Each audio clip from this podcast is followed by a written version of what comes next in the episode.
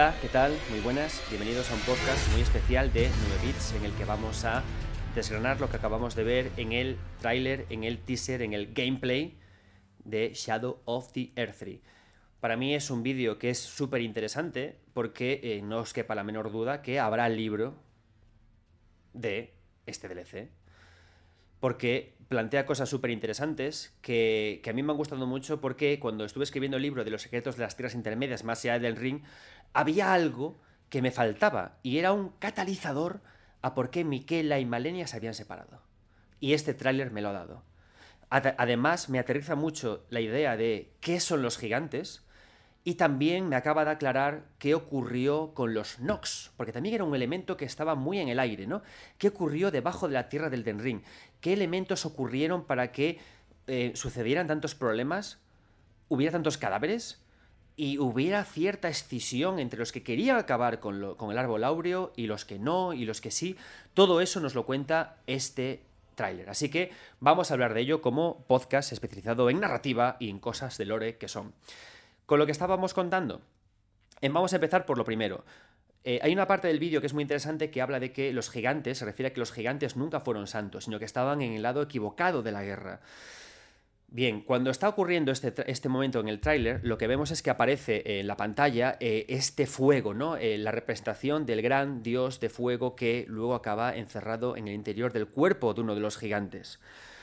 Es importante, me gusta, me gusta que este tráiler se centre en los gigantes. Es interesante que diga que nunca fueron santos, porque es una idea muy rupturista con respecto al pasado de, de, From Software. Sabemos por Dark Souls 2, por los sueños de los gigantes, por Dark Souls 3, por su encierro, que siempre se han pintado como personajes naturales y grandiosos y buenos. Pero aquí empezamos a ver como que nunca fueron santos, que cumplieron un papel villano en la aventura, o por lo menos que quien cuenta esto los entendía como villanos. Esto nos conecta esta idea nos lleva, nos traslada directamente a los Nox, a los habitantes que viven en el fondo de, en, en, las profundidades del Den Ring, a los descendientes de los Numens, que no olvidemos que los Numens son estos seres ajenos a la naturaleza terráquea, ajenos a las tierras intermedias, que de, los que, de, la que Marica, Marica forma parte de ellos, ¿vale? Si cuando, cuando descendemos a Nox, a Noxtela y, nos sumergimos por sus, por sus profundidades, nos encontramos también a personajes que son gigantescos, sentados en grandes tronos. ¿Qué nos está contando una cosa y la otra? Que los, los, gigantes nunca fueron santos, también conspiraron con los Nox para poder acabar con los con el Earthry, con el árbol áureo, con aquellos que adoraban la gracia. Hubo una alianza. Y esto es lo que se nos contará en en este DLC, ¿no? ¿Qué alianza se provocó entre los gigantes y Nox para poder planear el asesinato futuro que sería a Godfrey? Lo que ocurriría en el futuro. Entonces, esta parte ya, no, perdón, a Godfrey no, a Godwin el dorado. Godfrey es el padre, ¿no? Entonces, tenemos aquí un buen momento de aterrizaje, ¿no? Entender todo lo que ocurrió aquí, el motivo de que los Nox al final usaran a los gigantes, por qué entenderemos la pena que hubo con los gigantes cuando fueron derrotados y todo lo que ocurrió al final un poco más contextualizado en la noche de los puñales negros que por supuesto también afecta a Rani. Bien, esa parte la tenemos aterrizada, la tenemos aquí bien contextualizada. Pero hay una gran pregunta en este DLC que es como la mayor, ¿no? ¿Quién es este nuevo personaje que aparece? ¿Quién es Meshmer? Bien, creo que es una respuesta que en realidad es fácil de responder. Al final, cuando vemos a Meshmer, lo primero que, que nos llama la atención es su ojo, ese ojo dorado, ese ojo amarillento. Este ojo amarillento es el, la conexión que existe al final entre Elden Ring y Dark Souls. Y diréis, eres un flipado. No, es cierto, pero es cierto, porque este ojo amarillento es el mismo ojo amarillento que encontramos ¿Qué encontramos si estamos en el pico del archidragón, en Dark Souls 3, y nos hacemos con el Calamity Ring? Es el mismo ojo dorado, ¿de acuerdo? Entonces, y además, ¿qué ocurre? Que eh, este ojo dorado, este ojo dorado del Calamity Ring, que también está en Meshmer, es el mismo ojo dorado que tienen las serpientes de Dark Souls. Esto no va exactamente de buscar conexiones, yo aquí de Elden Ring y de Dark Souls, ¿no? Sino de encontrar como una conexión de tono, ¿no? De mensaje de, de ruptura ¿Vale? Siempre que encontramos la figura del dragón, la figura de la serpiente aterrizada en un videojuego de Front Software, es un símbolo de cambio, es un símbolo de ruptura, es un símbolo de que se va a avanzar hacia otra cosa nueva. Con lo cual, Meshmer viene a implicar justamente esto, ¿no? Un cambio profundo que se quiere provocar en el mundo. Meshmer aparece como un personaje imbuido de fuego, con lo cual lo conecta con Lady Tanith y con la invasión del volcán. Y a la vez, por supuesto, por las serpientes que recorren su cuerpo, nos conecta de nuevo con las serpientes de Dark Souls, pero sobre todo con, eh, con y el serpiente devoradioses. Con lo cual, ¿qué ha podido ocurrir? Que sea un hijo ilegítimo de Lady Tanith y de Rykard cuando estaba viajando por el mundo. Incluso que cuando leemos el lore de Rykard y empezamos a estudiarlo y vemos que Rykard era un conquistador súper carismático, que, que, todo el mundo estaba encantado con él, nos cuesta a veces entender cómo se dejó seducir por, el, por, el, por la serpiente devoradioses. Podemos pensar que tenía celos de sus hermanos. Es posible, pero tío, tenía un chalet súper chulo en la sierra, guapísimo. Sin embargo, si ya empieza a aparecer un hijo, Aquí es otra cosa, ¿no? También cabe la posibilidad de que la idea de Meshmer en sí sea la transformación de Rykard con el propio, eh, la propia serpiente de Boradioses. Puede ser que sea eso, ¿no? Pero a mí me gusta más pensar en la idea del, hijo, de la idea de un hijo previo a la serpiente de Boradioses. O quizás también sea en sí la propia serpiente de Boradioses. Pero teniendo en cuenta que eh, es una historia tan bonita, el Den Ring, de padres e hijos, bueno, bonita mis narices, porque al final todo el mundo se apuñala y se mata, yo apostaría por el hijo de Lady Tanith, el hijo de Rykard, cuando estos están viajando, y como la persona que trae a la serpiente de dioses a las tierras intermedias, y que luego lía a Rykard para que se haga suyo y avance. Bien, ¿qué quiere Meshmer? Al final Meshmer yo creo que es, al final, el catalizador, la persona que promueve que los gigantes conecten con los Nox en pos del asesinato, en pos del asesinato de el hijo de Marika, en pos de la destrucción absoluta de el árbol áureo. ¿Y en colaboración con quién? Lo vemos.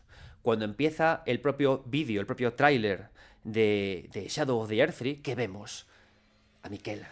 Vemos a Miquela encerrado en este gran huevo de hormiga, símbolo de los Numens. Quienes hayáis leído mi libro Los secretos de las tierras intermedias, librazo, sabréis a qué me refiero. Símbolo de los Numens, siendo revivido por Mog para avanzar. Dice el tráiler, ¿no?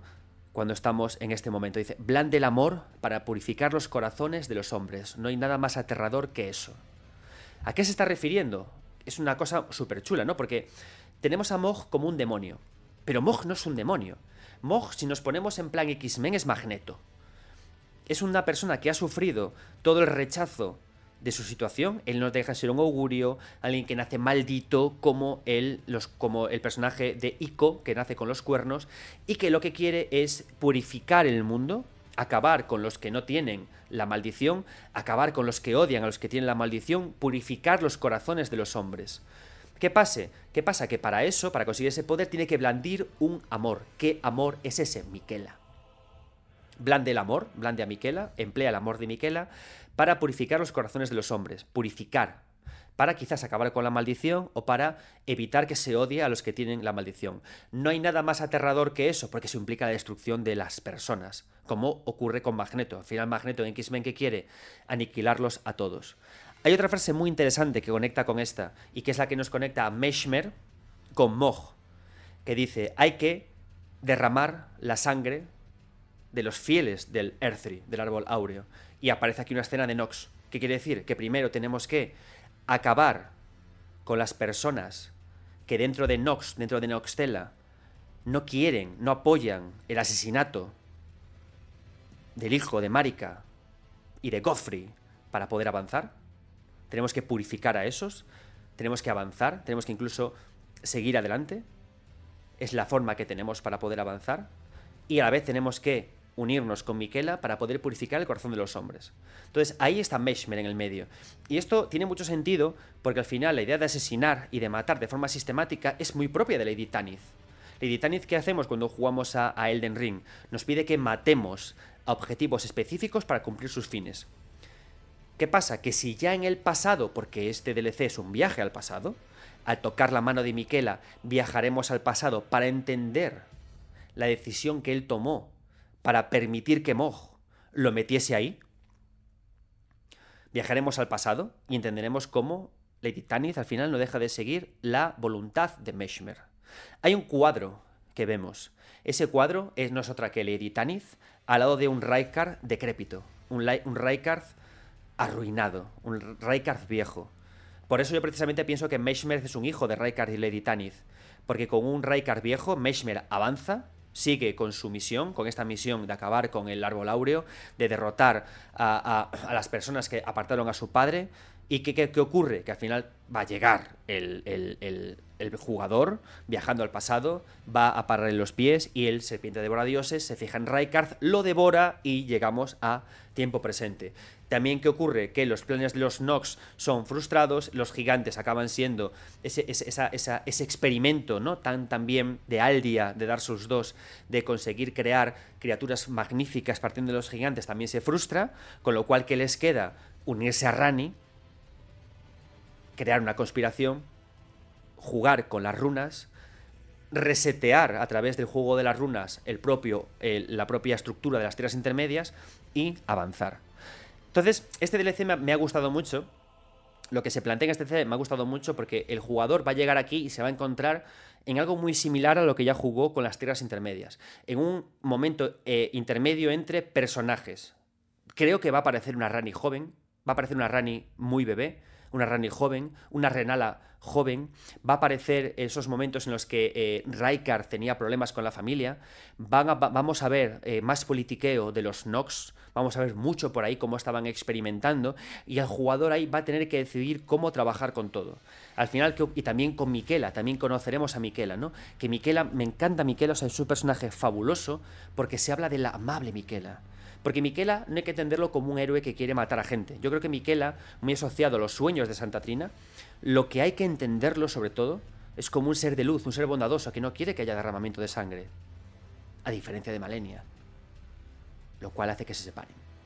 Miquela al final quiere la paz, quiere la unión de las personas. Por eso cuando viajamos al árbol hierático, este árbol profano, encontramos a tantas criaturas del Denrin juntas de la mano, porque Miquela quiere la unión la unión absoluta, y va a intentarla.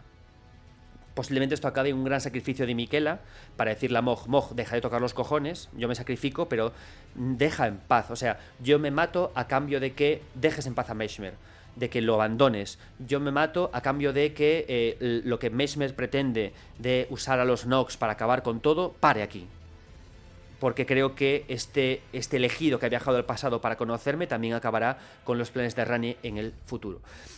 Con lo cual, un DLC súper interesante, muy chulo, que va justamente a cubrir los huecos de guion que quedaron en Elden Ring. Le tengo unas ganas tremendas. Sabremos más de los gigantes, más de Nox, más de Nox, más de la mansión del volcán, más de Parches, porque Parches está ahí, y sobre todo más de Miquela, un personaje fabuloso. Espero que este vídeo os haya gustado, que este podcast os haya gustado. Nos vemos en futuros programas.